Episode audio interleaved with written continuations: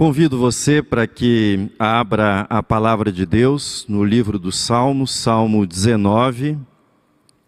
Nós faremos a leitura a partir do versículo 12 até o versículo 14. As palavras dos meus lábios e o meditar do meu coração sejam agradáveis na tua presença, Senhor, rocha minha e redentor meu. Pensamentos inconfessáveis e insistentes. Esse é o assunto desse mês, da série de mensagens desse mês. O que é que você pensa sobre isso? Ao ouvir esse tema, quais são os pensamentos que vêm à sua mente? O que é que a Bíblia diz a respeito desse assunto? Com calma, com paciência, quero conduzir as nossas reflexões ao longo desse mês de junho, examinando esse assunto. E é significativo que nós comecemos o exame desse tema nesse dia do Pentecostes, dia no qual nós celebramos na nossa liturgia, no nosso culto, a descida do Espírito Santo sobre a igreja. E é significativo porque o Espírito Santo é o nosso companheiro, o Espírito Santo é aquele que está ao nosso lado, aquele que foi enviado pelo Pai e pelo Filho para que possa nos ajudar e nos conduzir quando o assunto é conhecimento do nosso interior conhecimento da nossa vida íntima, daquilo que é muito pessoal, que é muito particular. Mas vamos ao nosso assunto. Especialistas estimam que nós temos por dia cerca de 6 mil pensamentos. Não sei se você sabia disso, eu nunca havia pensado em termos de quantidade, sabia que era uma quantidade grande, mas 6 mil pensamentos durante um único dia. Mas o que é exatamente um pensamento? Um pensamento é uma espécie de centelha momentânea de atividade cerebral. Por exemplo, uma imagem. A famosa imagem do urso cor-de-rosa, que é dito: não pense no urso, e você começa instantaneamente a pensar nessa imagem. E essa imagem é seguida por uma rede de associações, uma rede lenta, uma rede maior, de associações com outras imagens, com emoções, muitas vezes, que acompanham essas imagens. Eu e você sabemos que desses seis mil pensamentos, muitos deles são involuntários nós não queremos pensar, não temos a intenção, mas o pensamento aparece. E você se pergunta: de onde é que apareceu isso na minha cabeça? Como é que isso veio aqui nessa hora, nesse momento? Por que, que eu pensei isso? No meio desses pensamentos surgem alguns desses involuntários que são desconfortáveis. Às vezes é um pensamento imoral, às vezes é um pensamento aflitivo, por exemplo, relacionado com alguém querido, e você imagina a pessoa numa situação de acidente, às vezes numa situação de morte. Às vezes pode ser um pensamento violento. Você se imagina dando um soco em alguém, agredindo uma pessoa. Pela reação, você já pensou isso, né? Pode ser um pensamento autodestrutivo. Você está no 25 andar de um prédio, na sacada, e você olha para baixo e pensa: o que aconteceria se eu me jogasse daqui? Pode ser um pensamento desse tipo que passa, não é como uma centelha na sua mente. Ou às vezes, num contexto como esse que nós estamos, na igreja, no culto, e você de repente imagina o que aconteceria se eu gritasse um palavrão aqui. Ou uma blasfêmia. Esse tipo de pensamento passa pela nossa cabeça em alguns momentos. Você já percebeu que esses pensamentos que eu estou chamando de inconfessáveis, de insistentes, eles nos causam desconforto porque, na sua maioria, são coisas bizarras, estranhas, e que nós não diríamos, não faríamos em sã consciência. Então, nos inquieta por que isso aparece na nossa cabeça. É difícil admitir, mas dentre esses seis mil pensamentos diários que nós temos, alguns são esquisitos, sim, são estranhos, são bizarros e até repugnantes, mas estão dentro da nossa cabeça. Para a maioria das pessoas, isso não chega a incomodar, mas para algumas pessoas, a repetição a insistência desses pensamentos inconfessáveis tornam-se um tanto incômodo. Esses pensamentos insistentes, eles passam a incomodar porque eles estão em conflito com a identidade que nós temos, estão em conflito com a nossa autoimagem, estão em conflito com os nossos valores, com as nossas crenças e com a nossa vontade, ou seja, não gostaríamos de tê-los. Eles aparecem contra a nossa vontade. Entretanto, você também já deve ter experimentado isso quando nós tentamos expulsá-los. Quando nós empregamos a nossa força para repeli-los, a famosa história do urso que eu mencionei para vocês, aí é que não conseguimos parar de pensar aí é que eles ganham força e, na verdade, se alimentam dessa energia que nós empregamos para expulsá-los, para afastá-los da nossa mente. É como se eles grudassem, como se eles colassem na sua mente quando você se esforça para fazer isso. E entramos numa espécie de círculo vicioso, justamente porque não queremos ter tais pensamentos continuamos a tê-los. Tudo que você queria era não pensar naquilo, mas lá estão as imagens, as ideias, as palavras associadas a elas, os quadros mentais que insistem aparentemente em aparecer do nada na sua mente. Quais são os sentimentos que acompanham esses pensamentos. Não é difícil de imaginar quais são esses sentimentos. Os sentimentos são de vergonha, de culpa, de medo, de raiva e às vezes de confusão também, de uma certa confusão mental. Há casos, e eu vou falar mais sobre isso nas mensagens seguintes, há casos de pensamentos insistentes que podem indicar que nós precisamos de ajuda psicológica e de ajuda médica para lidar com eles. Porém, nessa primeira mensagem, o que eu quero fazer é uma aproximação do texto bíblico, do contexto bíblico e colocar esse tema dentro de uma perspectiva bíblica maior, para que nós tenhamos uma compreensão bíblica e teológica a respeito desse assunto que pode espero que não, mas que pode afligi-lo em algum momento da sua vida. Como compreender biblicamente os pensamentos inconfessáveis e insistentes?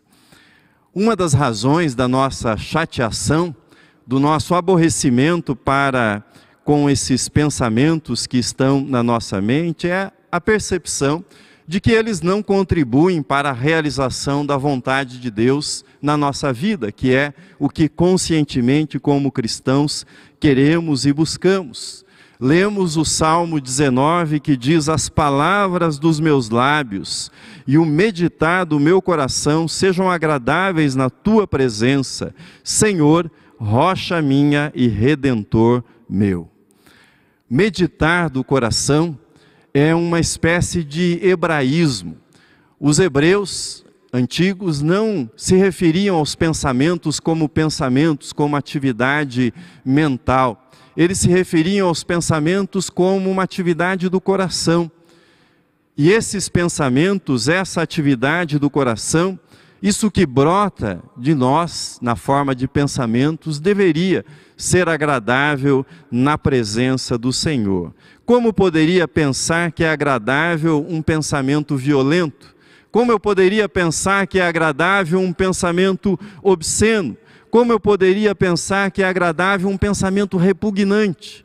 Como é que eu poderia levar isso à presença do Senhor, julgando que isso é agradável? É natural, portanto, que um cristão, diante desse tipo de pensamento, se sinta incomodado, se sinta inquieto.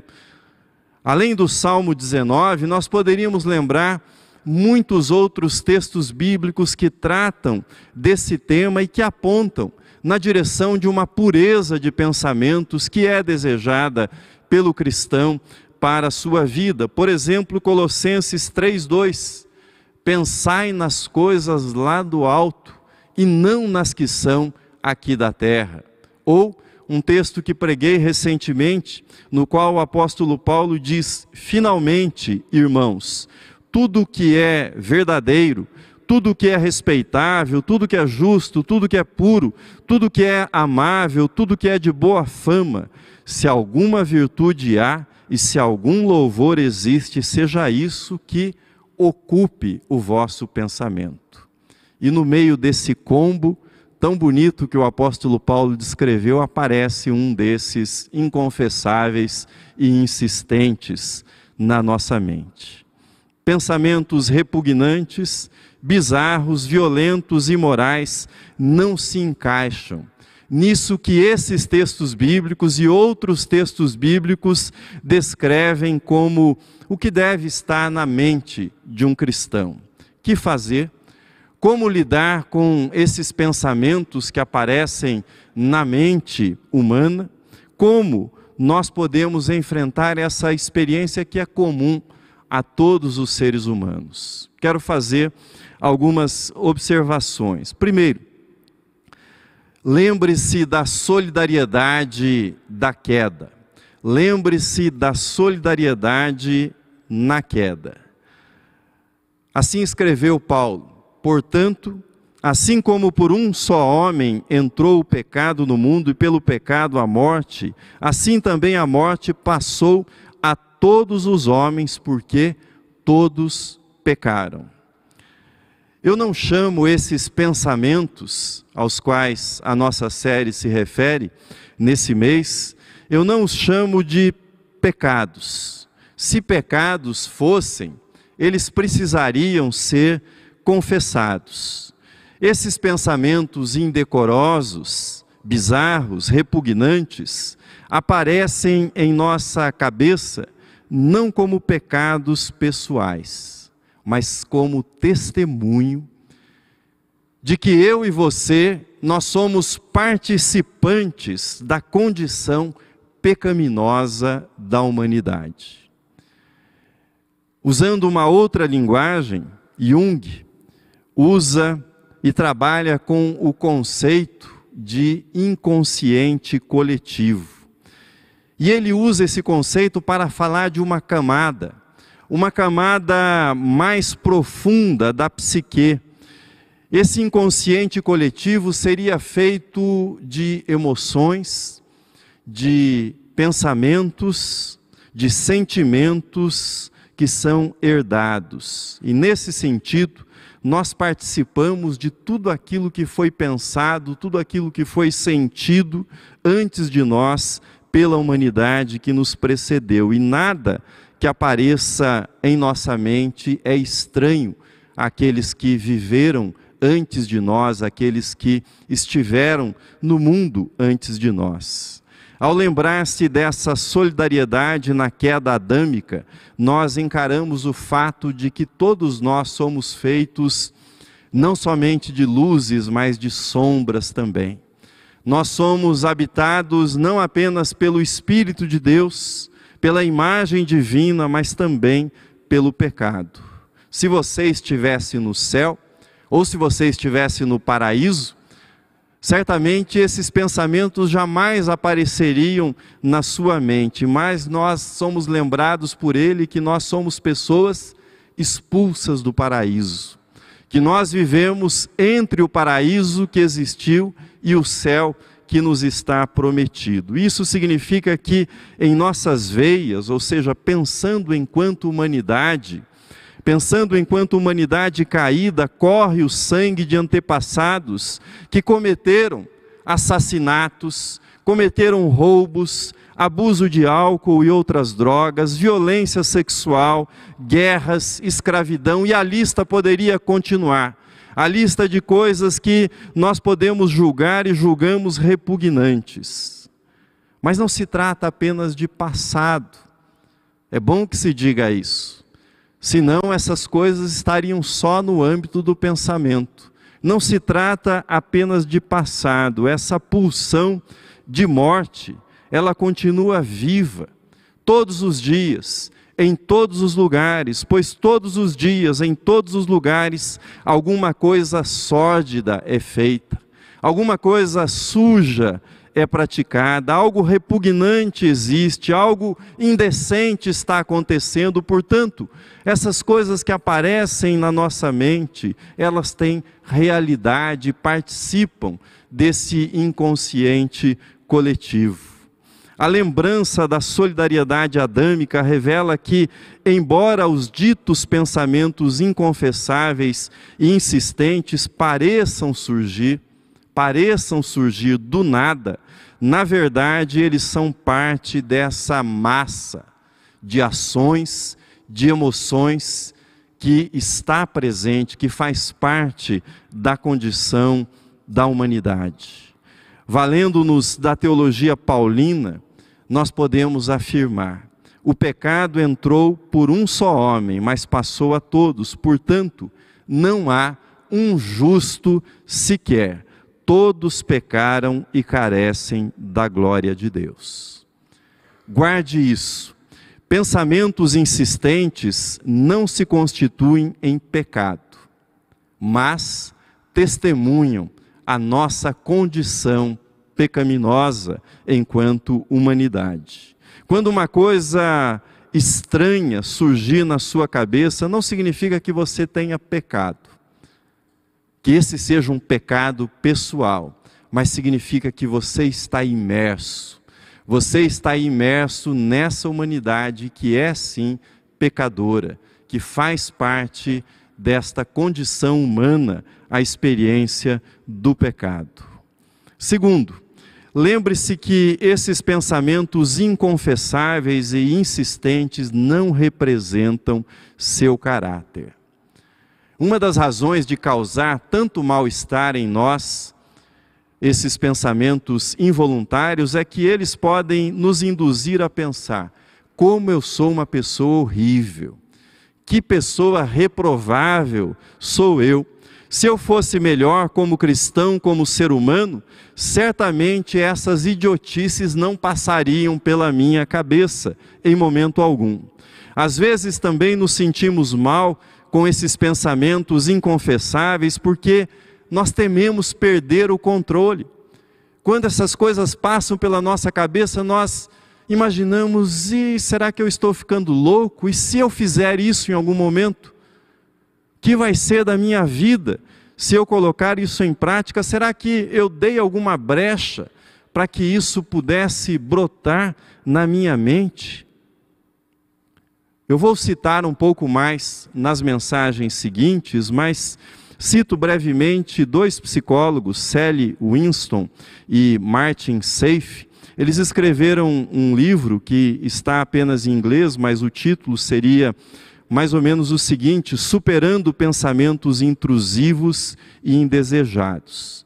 Eles fazem a seguinte distinção que é importante que nós tenhamos em mente quando tratamos desse assunto o medo da pessoa que luta com pensamentos indesejados é muitas vezes a perda do controle, mas, dizem eles, justamente o fato de você se sentir incomodado e às vezes muito incomodado com tais pensamentos mostra que o seu caráter é bom. Se o seu caráter não fosse bom, você não notaria esses pensamentos, eles passariam batidos Você não se sentiria incomodado com esses pensamentos. O que eles dizem é: o seu incômodo mostra que você não tem nada a ver com esse tipo de pensamento. Você não é os pensamentos que você está tendo e eles não representam o seu caráter.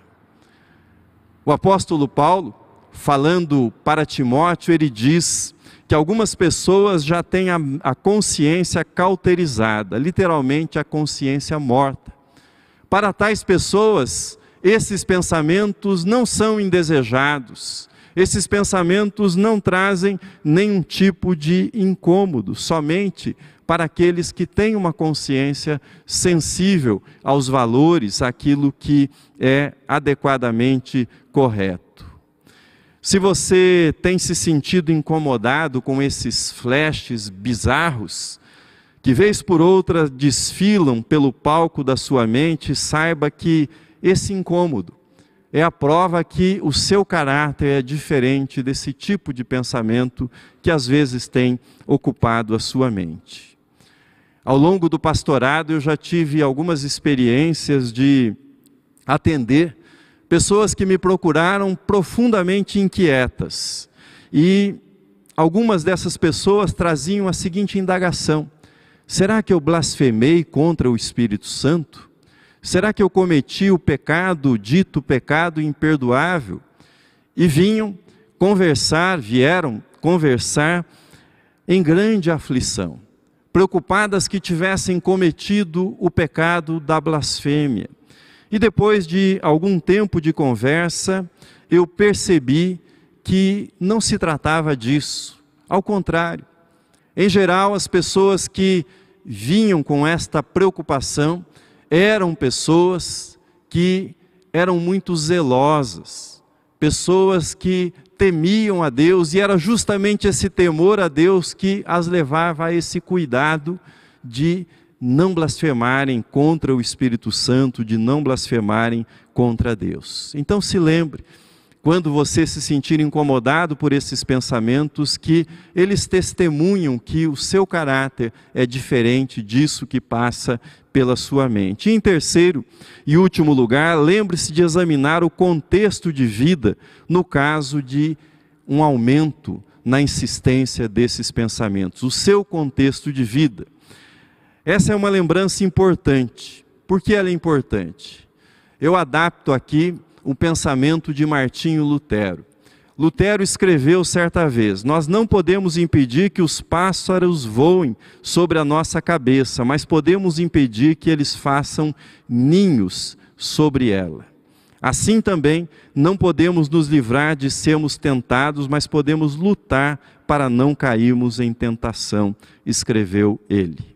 Eu já mencionei que ao tentar combater um pensamento insistente, nós vamos acabar fortalecendo esse pensamento. Ele vai se alimentar dessa energia que dedicaremos ao seu combate. Entretanto, nós podemos olhar para o contexto da nossa vida. E podemos, no exame do contexto da nossa vida, observar se há algum fator, se houve alguma mudança nos tempos recentes que tem contribuído para que esse pensamento se torne mais insistente na nossa vida. Se identificarmos algum fator que esteja contribuindo, é com ele que nós precisamos trabalhar e não com o pensamento. São as condições, é o ambiente que tem propiciado o aumento desse tipo de pensamento indesejado que deve ser enfrentado. Cito para você alguns exemplos fases estressantes, momentos de grande tensão na nossa vida podem aumentar pensamentos indesejados, eventos traumáticos, por exemplo, um assalto, uma violência, podem contribuir para o aumento desse tipo de pensamentos. Mudanças físicas, principalmente mudanças hormonais, podem atuar também para o aumento desse tipo de pensamentos. Se este for o caso, se você identificar algum fator desse tipo, trabalhe nesse fator, nessa mudança, nesse contexto e não nos pensamentos indesejados, e você verá uma melhora. Termino Posso contar com a sua ajuda nessa série? Posso contar com a sua contribuição? Como? Eu vou pedir a ajuda da projeção para deixar o meu e-mail aqui na tela. E vou pedir para que você me escreva contando como você lidou com este assunto. Se algum momento da sua vida, no passado, por exemplo, você já sofreu com esse tipo de pensamento e que solução você encontrou, como é que você resolveu isso? Prometo manter sigilo dos nomes, tá? Eu vou dar nome de Moisés, Davi, Abraão, né? só personagens bíblicos, se citar alguns dos relatos que porventura venha receber.